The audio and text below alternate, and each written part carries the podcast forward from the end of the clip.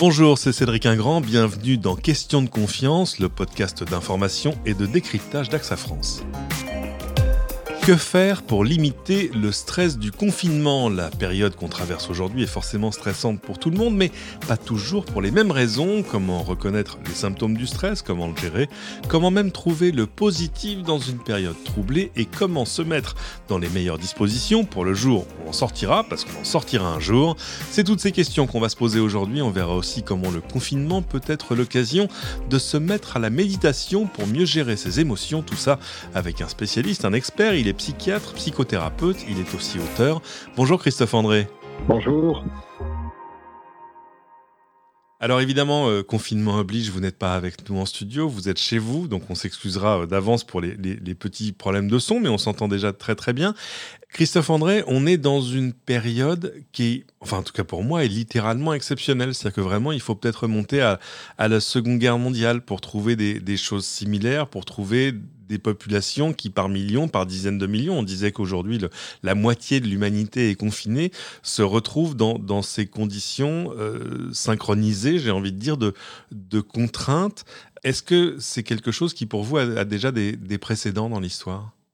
Alors des précédents dans l'histoire peut-être, mais au niveau de notre génération, que nous soyons jeunes ou vieux, non, certainement pas. Ça c'est vraiment la première fois que nous vivons les, toutes et tous euh, une adversité majeure et euh, quasi universelle. En général, il y a des, régions qui sont affectées par des, des voilà, des, tempêtes, des, inondations, des tremblements de terre. Il y a des partie de la population. Là, nous sommes tous ensemble dans le même bateau et c'est en train d'affronter la même tempête. Donc, c'est à la fois exceptionnel et puis euh, peut-être, si on cherche à voir le bon côté, euh, c'est un, futur grand souvenir pour quand nous serons vieux et nous aurons des choses à raconter à nos petits-enfants pour le meilleur et pour le pire. J'espère qu'à la sortie, ce sera pour le meilleur. Oui, d'ailleurs, on voit énormément de gens aujourd'hui qui discutent de tous les travaux et toutes les œuvres de fiction qui vont probablement découler de tout ça. ça tout à coup, c'est vrai que ça pose énormément de questions. Alors, ça a beaucoup d'inconvénients pratiques au quotidien, mais il y a quand même un vrai bénéfice au confinement, c'est que tout à coup, ça nous redonne du temps libre, du temps pour, euh, pour réfléchir sur soi. Oui, pour beaucoup de personnes, euh, un des grands stresseurs du monde contemporain, c'est l'accélération des rythmes de vie, c'est le remplissage de, la moindre de nos, heures de vie, de la moindre de nos minutes par des choses à faire. Hein. Vous savez, pour nos contemporains, en tout cas les Occidentaux, pressés et stressés que, que nous sommes, euh, pour nos contemporains, c'est très rare de pouvoir s'asseoir à un moment donné sur sa chaise et se dire, ben là, ça y est, j'ai tout fait j'ai tout rangé, j'ai fait tout mon boulot, j'ai appelé toutes les personnes que je devais appeler, j'ai vu tous les gens que j'avais à voir. Donc, je peux me poser et ne rien faire. C'est devenu quelque chose euh, d'inexistant dans nos vies. On sait qu'on a toujours des choses à faire. Et là, tout à coup, euh, ce temps libre qui déboule dans, l'existence de la plupart d'entre nous euh, nous permet, si nous le souhaitons, de justement réfléchir tranquillement à ce qui est important dans nos vies, à ce que nous voulons faire, à ce que nous n'avions pas le temps de faire, dont nous nous plaignions. Et, là, tout à coup, voilà, le temps nous est offert. Alors, je ne vous dis pas que c'est facile hein, de, se retrouver avec tout ce temps, mais euh, en tout cas, c'est unique. Ce qui est intéressant, c'est que forcément, tout à coup, des gens se retrouvent en situation de stress. Est-ce qu'on peut en expliquer les, les raisons, euh, les symptômes aussi? Oui, oh, ben, les raisons, vous savez, c'est assez simple. C'est-à-dire que nous ne sommes pas faits pour, pour cette situation. L'humain, l'être humain est quand même un, mammifère, un animal, hein, même si nous sommes euh, des animaux peut-être un peu spéciaux euh, du fait de nos capacités cérébrales, quand même, nos, corps sont des corps d'animaux et donc nous sommes euh, des êtres vivants qui ont besoin de bouger, qui ont besoin de se déplacer, qui ont besoin aussi de se rencontrer, d'échanger, de d'agir. Et ces choses-là, pour l'instant, sont soit interdites, soit limitées.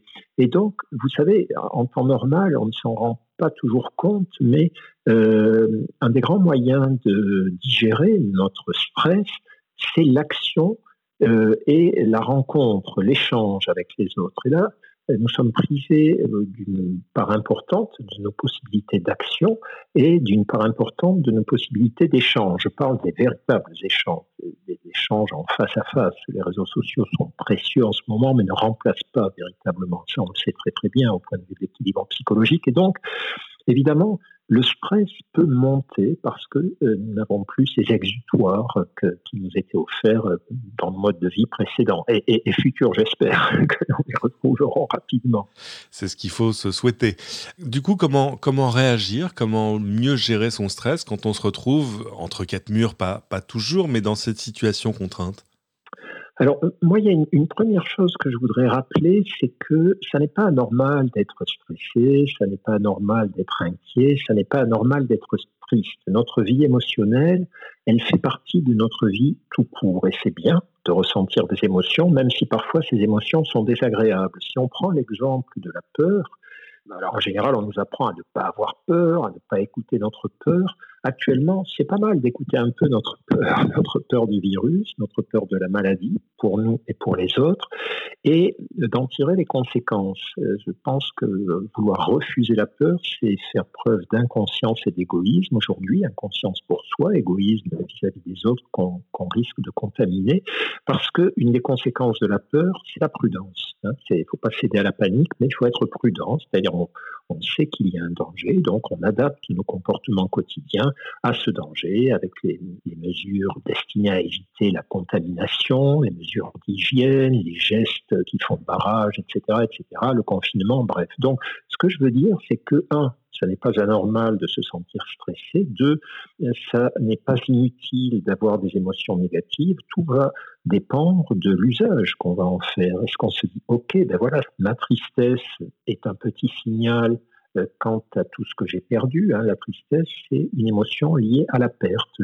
J'ai perdu quelque chose, quelqu'un, une activité, une situation. Donc ça me signale que ce que j'ai perdu était précieux pour mon bonheur et pour mon équilibre. Et donc, par quoi puis-je le remplacer? Comment euh, réorganiser ma vie pour que cette tristesse m'aide à, chercher des solutions et non pas me fige dans le repli ou dans la désolation? Donc, euh, euh, finalement, toute cette période nous, nous oblige à réfléchir, à nous organiser. Alors, pour répondre, là, c'est une généralité évidemment, mais pour répondre plus précisément à votre question, je crois que pour gérer notre stress, pour gérer cette euh, difficulté que nous avons toutes et tous à être confinés, hein, il y a quelques personnes qui sont satisfaites, mais pour la plupart d'entre nous, c'est quand même assez pénible, surtout sur la durée, et puis même pour certaines personnes, c'est très difficile. Mais en gros, on a quand même, dans ces cas-là, cinq grands besoins à satisfaire. On a D'abord, le besoin de structurer son temps, le besoin, euh, il faut y penser, de préserver un lien avec la nature, le besoin de bouger son corps, le besoin de réorganiser ses contacts sociaux, ses liens sociaux qui sont indispensables, et aussi le besoin de calmer et de nourrir notre esprit. Donc vous voyez, il y a quand même pas mal de chantiers euh, à l'horizon pour nous occuper. Donc en fait, on n'a pas besoin d'être dans l'inaction. Est-ce que le, premier enjeu, c'est pas d'abord de, réellement accepter la situation telle qu'elle est? Alors ça, c'est euh, fondamental, sans doute, effectivement. Vous savez, cette notion d'acceptation, elle traverse les siècles et les millénaires, d'abord dans les réflexions des philosophes et puis aujourd'hui dans les travaux des psychologues et des psys de tout poil. L'acceptation, c'est quoi? L'acceptation, c'est euh, l'attitude psychologique que nous pouvons adopter face à l'adversité. L'adversité, on ne choisit pas. Elle déboule dans nos vies lorsque, ben lorsqu'elle en a envie, hein, on ne peut jamais prévoir ce qui va se passer. Donc, dans nos vies, il y a des petites adversités. Euh, bah, par exemple, on a prévu un pique-nique et voilà, il fait très mauvais, il tombe des trombes d'eau.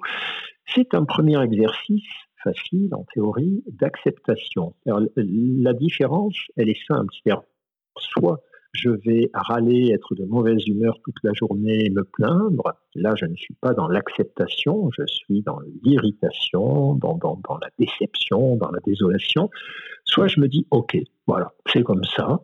Donc, euh, garde tes forces pour t'adapter, bah, pour organiser cette rencontre avec tes amis, ta famille et ce pique-nique différemment, faire une petite fête qui va ressembler à autre chose, évidemment, plutôt que de te désoler. C'est-à-dire, en gros, L'acceptation face à l'adversité, c'est pas se dire c'est bien, c'est chouette, voilà une opportunité de grandir psychologiquement, mais se dire euh, c'est là, c'est bien, mais c'est là, c'est comme ça, que ça me plaise ou non, c'est comme ça. Alors, je fais quoi? Et donc, ce qui est important dans l'acceptation, c'est de comprendre que accepter, ce n'est pas se résigner, c'est reconnaître ce qui est là et décider qu'est-ce qu'on peut faire. Et aujourd'hui, face à cette grande menace qu'est le, virus dans nos sociétés, cette grande euh, adversité qu'il est en train de déclencher, à la fois médicale, sociale, etc., eh bien, l'acceptation euh, c'est pas euh, se rouler en boule dans un coin et attendre que ça passe, c'est de se dire ok, que puis-je faire avec ça J'accepte que ce soit là, j'ai pas le choix de toute façon, hein, on va pas demander mon avis, on va demander à personne.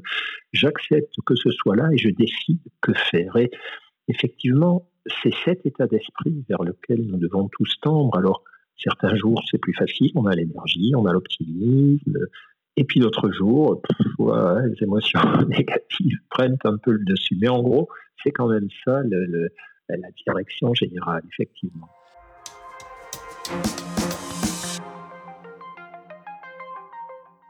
Bien, on vit tous évidemment le, confinement dans des conditions matérielles différentes, selon qu'on le vive seul ou en famille, dans un petit appartement parisien ou dans une grande maison à la campagne. Pour autant, vous le disiez tout à l'heure, on a tous certains besoins qui sont très très bien définis. Euh, c'est intéressant de voir à quel point le confinement, en tout cas ce qui se passe aujourd'hui, va nous donner plus de liberté. On n'a plus le même emploi du temps si on travaillait, par exemple. Euh, pour autant, on a quand même besoin de structurer son temps. Oui, oui, ça aussi, c'est quelque chose qu'on est en train de découvrir avec le confinement. Beaucoup d'entre nous regrettions avant cette crise de ne pas avoir assez de temps pour euh, faire ce que nous souhaitions.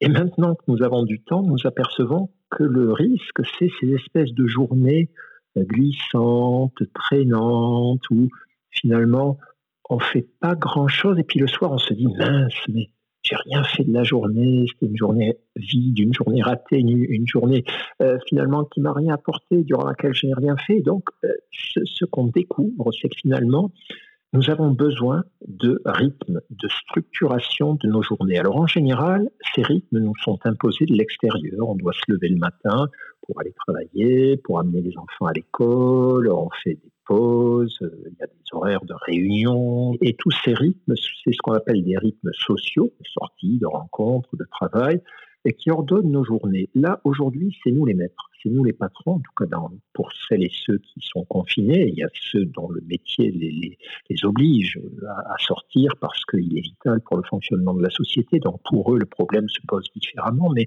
pour tous ceux qui sont en télétravail ou en chômage technique ou qui doivent rester chez eux pour raison de fragilité ou de santé, c'est très important de se dire que c'est nous les maîtres du temps désormais. Et donc, euh, ce qu'on sait, dans toutes les études sur la psychologie du confinement, hein, portant justement sur les, astronautes, les sous-mariniers ou même les, gens emprisonnés, eh bien, c'est que c'est extrêmement important pour son équilibre psychologique de respecter euh, des horaires euh, relativement fixes, de se lever à heure fixe, de se donner pour objectif des activités à heure fixe, qu'il s'agisse de travail, de, loisirs, de détente, de rangement, de, de faire très très attention à euh, ceux qui sont à la fois nos amis et nos ennemis, c'est-à-dire les écrans.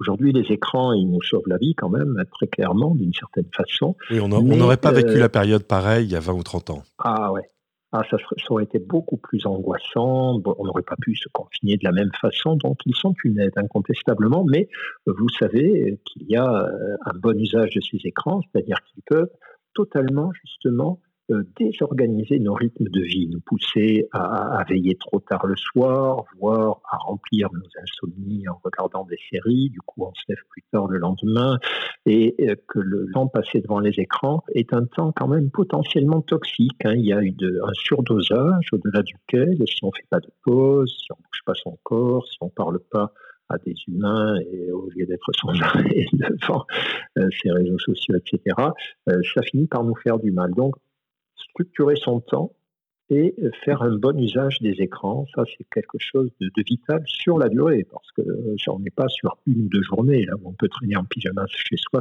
sans rien faire. On est sur plusieurs semaines, très vraisemblablement. Alors vous le disiez, il ne faut pas abuser des écrans. Pour autant, vous le disiez aussi, c'est aussi l'occasion de, cultiver ces, liens sociaux, ce qui est un vrai besoin. Euh, comment on fait? C'est vrai que là, c'est une bénédiction, ces écrans, parce que c'est eux qui nous permettent effectivement de maintenir euh, nos liens sociaux à distance, donc de redécouvrir ben, tout un tas de personnes dont on se dit fréquemment oh là là, je n'ai pas pensé à les appeler, ça fait longtemps que j'ai pas eu de leurs nouvelles, etc. Ben, de redécouvrir finalement tout, euh, tout, notre agenda téléphonique, rappeler les vieux amis, les vieux cousins ou les personnes dont on sait qu'elles sont isolées, qu'elles sont confinées toutes seules, etc. Donc faire ce, travail donc grâce au téléphone, peut-être redécouvrir aussi le courrier. Alors malheureusement, c'est vrai que les, les, pauvres facteurs là sont, sont de plus en plus submergés, débordés, donc c'est peut-être plus trop une bonne idée d'envoyer des lettres, mais ça, on peut déjà les écrire, et puis on les postera quand, tout ça redémarrera, comme des sortes de souvenirs. Il y a aussi les liens sociaux réels. On peut quand même euh, bavarder avec ses voisins par la fenêtre, euh, contacter les personnes qui ont besoin d'être aidées au niveau des courses, etc., se, remettre en lien avec elles, alors qu'on se contentait de leur dire bonjour de loin auparavant.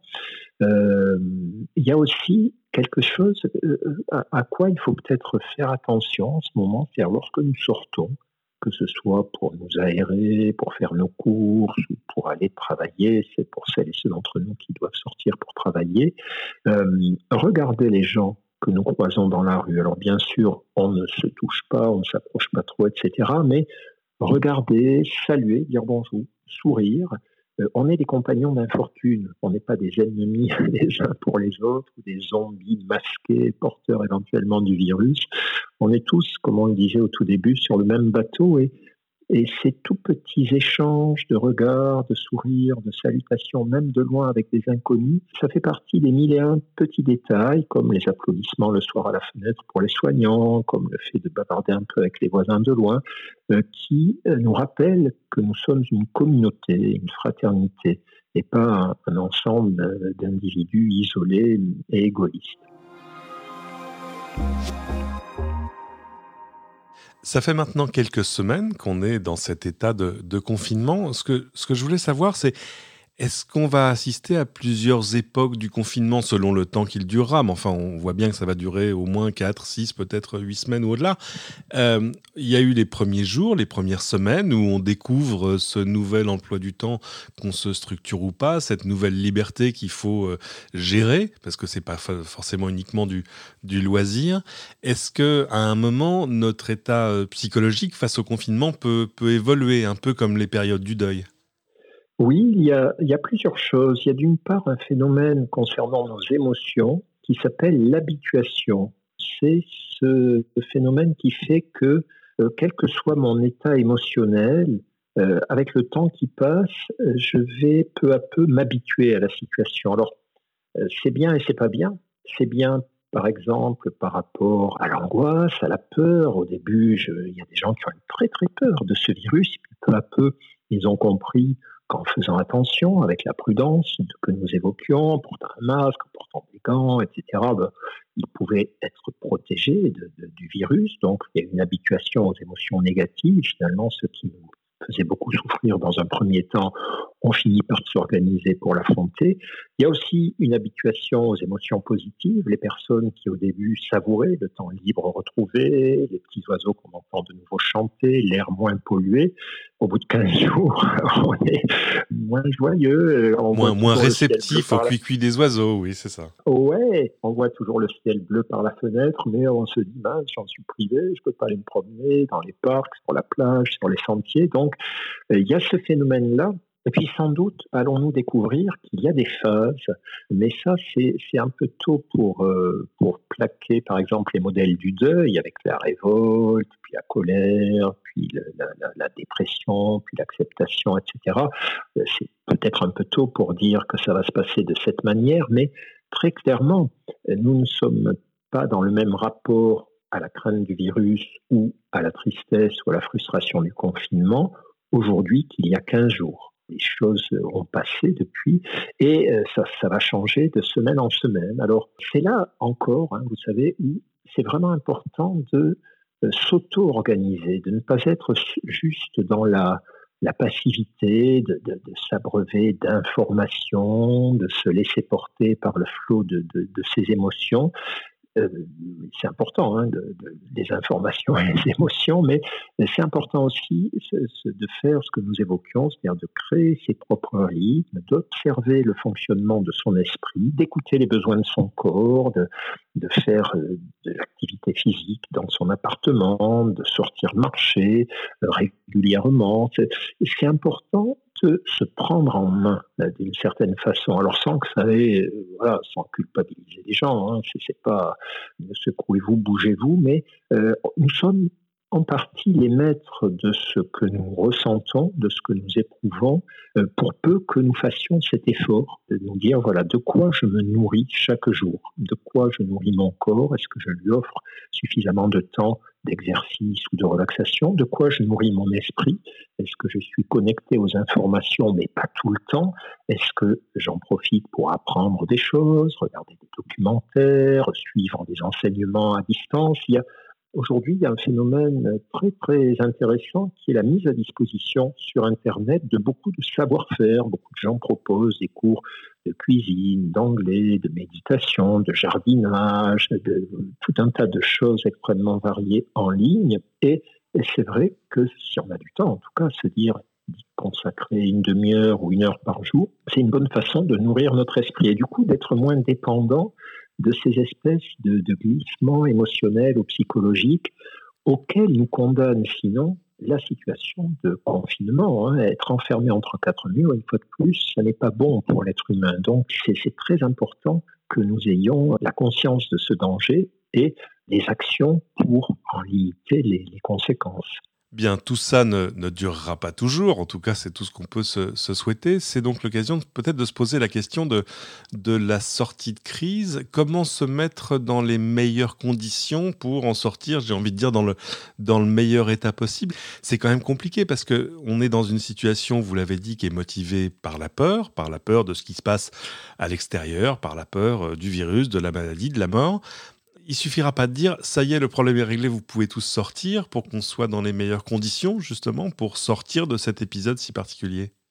Non, non, ça ne suffira pas. Et là encore, hein, on est dans une situation quasi expérimentale. On ne sait pas très bien ce qui va se passer puisqu'on n'a jamais vécu, jamais ça n'a été étudié, jamais ça n'a été observé. Pour autant, il y a plusieurs choses assez simples à, se rappeler. D'abord, pour, pour celles et ceux qui ont du mal avec ces histoires de confinement, bah, se rappeler quand même régulièrement que euh, ça, nous ne sommes pas prisonniers à vie, fort heureusement, ce qui pourrait être le cas dans, dans l'histoire de catastrophes nucléaires, etc. Là, on sait que voilà, le pic de l'épidémie va, va, bientôt reculer et que la, vie va bientôt reprendre. Donc, se réconforter quand même avec ce, euh, cette certitude que allons un jour reprendre une vie conforme à nos, besoins.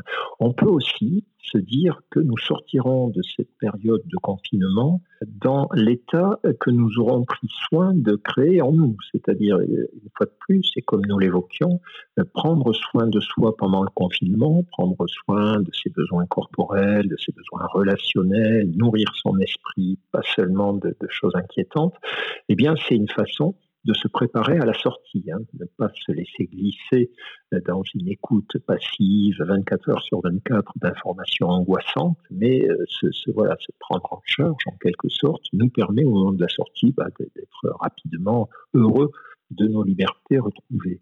Et puis, on peut aussi, euh, ben, pourquoi pas, faire des projets, voilà, ensemble, avec ses proches, se dire, bon, écoute, ça a été tellement casse-pied ce confinement, on va se planifier une grande randonnée pour le printemps 2021, on va se prévoir des choses euh, communes, des vacances à tel endroit, etc. Mais aussi, en nous interrogeant sur ce que toute cette période, évidemment, nous, apprend, euh, en s'interrogeant peut-être sur euh, ce qu'il faut changer dans nos modes de vie, en tant qu'humain, en tant que citoyen, parce que cette crise, elle nous a rappelé euh, certaines de nos fragilités, bien sûr, mais aussi certains de nos abus.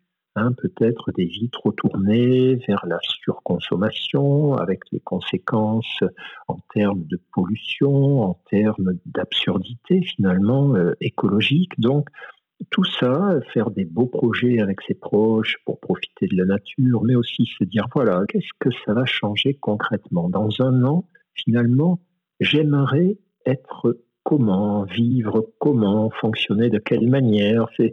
Cette sorte de, petite réflexion sur notre avenir aussi que nous pouvons conduire maintenant, puisque nous avons le temps, parce que quand nous allons sortir de chez nous, tout va aller très vite. On aura d'abord envie de, de, vivre, de travailler, d'échanger, de faire des choses, et puis il y aura des tas de choses à faire, des tas de gens à voir, des tas de missions à accomplir. Donc profitons là encore de ce temps pour nous y préparer joyeusement et de manière constructive.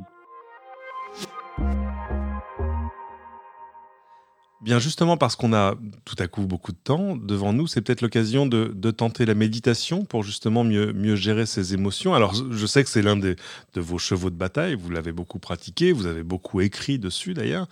Euh, comment on fait pour se lancer dans la méditation quand on n'en a jamais fait? Alors, ben, la méditation, d'abord, il faut en avoir envie. Hein. Il y a des gens que ça agace, l'idée de, s'arrêter, immobile, les yeux fermés, de juste respirer, observer son esprit, etc. Mais pour celles et ceux que ça intéresse, effectivement, c'est une bonne période pour découvrir si ça peut nous apporter quelque chose ou non. Alors, euh, peut-être deux, trois petits rappels. D'abord, quand on parle de méditation aujourd'hui, on parle de méditation de pleine conscience ça s'appelle la méditation de pleine conscience, qui est une méditation simple, euh, qui est laïque, hein, parce qu'il y a toute une tradition de méditation euh, spirituelle, religieuse, etc. Transcendantale, oui, bien sûr, oui, tout à fait. Voilà, là on parle de méditation de pleine conscience, donc qui est très simple à apprendre, qui est une méditation laïque et euh, dont l'intérêt est validé par de nombreux travaux scientifiques. Alors, ce que ça nous apporte, la méditation, pour faire très très simple, hein, c'est bon pour la santé en gros, mais ce que ça nous apporte psychologiquement, c'est de l'apaisement. Ça nous aide à ne pas être submergé par nos émotions, quelles qu'elles soient, notamment les émotions douloureuses, et le stress, et l'anxiété, etc., et la tristesse.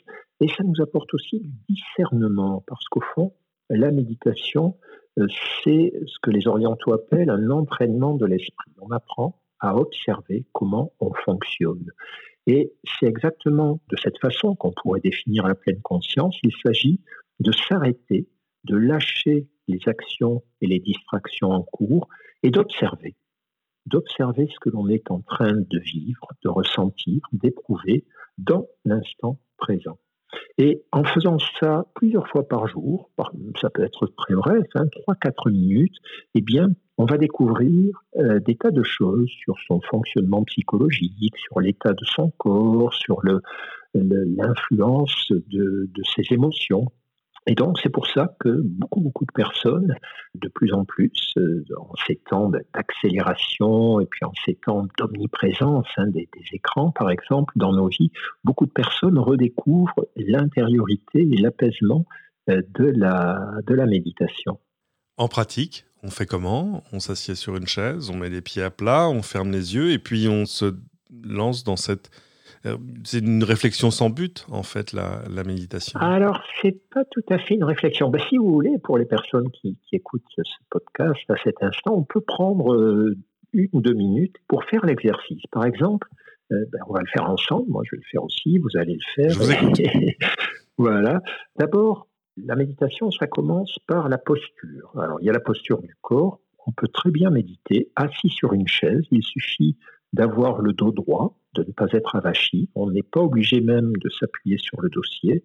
Les épaules ouvertes, les pieds sont à plat sur le sol. On laisse les mains se poser sur les cuisses, pomme vers le bas, pomme vers le haut. Et puis on ferme les yeux. Parce que c'est plus simple. Si on veut, on peut les garder ouverts, mais c'est plus simple d'avoir les yeux fermés. Ça, c'est la posture du corps.